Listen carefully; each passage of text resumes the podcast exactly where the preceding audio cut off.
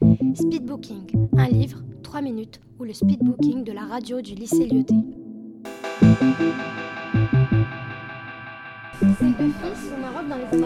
Et son père se retient. Alors que d'habitude, il regarde les films. C'était sur la Seconde Guerre mondiale. Mais euh, ça se passe pendant la, juste après la Seconde Guerre mondiale. Et pendant. Bonjour à tous Aujourd'hui, dans l'émission Un livre 3 minutes, attendez-vous à une grande découverte, puisque je vais vous présenter les deux livres qui m'ont charmé. Tout d'abord, je dois vous avouer que la lecture pour moi n'est pas une passion. Je ne lis des livres que quand on me l'impose. Mais l'année dernière, ma classe et moi avons dû lire certains livres dans le cadre du carnet de lecture. Et deux d'entre eux m'ont extrêmement touché. Terrienne de Jean-Claude Mourleva et La vraie vie d'Adeline Dieudonné. Ces deux livres sont ceux qui m'ont le plus durablement marqué, car tout au long de la lecture, je vivais les instants des protagonistes et je ressentais leurs sentiments les plus profonds.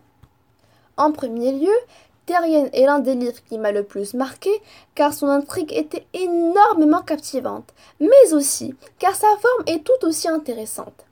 En effet, il est construit sous la forme d'un journal intime, où chaque chapitre est consacré au point de vue d'un des personnages. En temps normal, je n'aime pas les livres qui parlent de fiction, mais celui-ci était tellement saisissant au point qu'à chaque fois que je finissais de lire une page, je ne pouvais m'empêcher de lire celle qui suit. Je n'oublierai jamais les sentiments que j'ai éprouvés en lisant ce livre. J'étais tellement concentrée dans ma lecture que je m'imaginais avec simplicité être le personnage principal. Puisque quand elle était triste, j'étais tout aussi attristée. Quand elle avait peur, j'avais peur aussi surtout au moment où Gabriel, Anne et Bran étaient dans la vallée de la mort. À cet instant-là, j'ai cru qu'ils n'allaient pas s'en sortir et que leur heure avait sonné. En outre, La vraie vie est également un livre qui m'a marqué car il est fascinant et palpitant, tout comme Terrienne. Cette histoire se déroule dans un démo. Tout se passe normalement dans la vie de l'auteur jusqu'au jour où le glacier qui venait régulièrement dans son quartier mourut sous ses yeux et celle de son petit frère. Depuis ce jour, son frère n'est plus le même, puisqu'il a été traumatisé de voir cela. Sauf qu'elle est persuadée que l'esprit de la hyène empaillé dans sa maison a pris le contrôle du cerveau de son pauvre petit frère.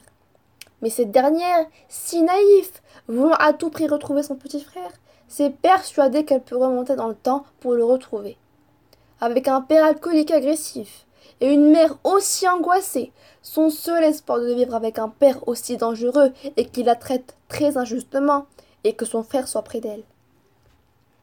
Dans le cas de ce livre, l'injustice que subit l'adolescente de l'histoire est ce qui m'a le plus ébranlé.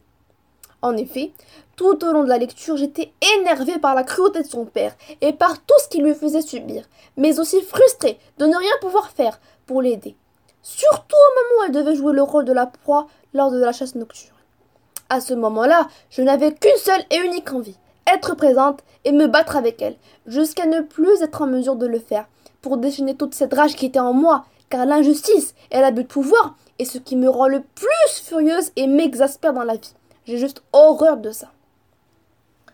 Je ne peux que vous conseiller de lire ce livre, car Terrienne est le seul livre de fiction qui m'a réellement intéressé et la vraie vie est celui qui m'a le plus contrarié. Mais tous deux m'ont fortement captivé. Je remercie Monsieur Alain de nous avoir incité à les lire. C'était un livre 3 minutes sur Radio Lyoté. À la semaine prochaine pour un nouveau rendez-vous littéraire.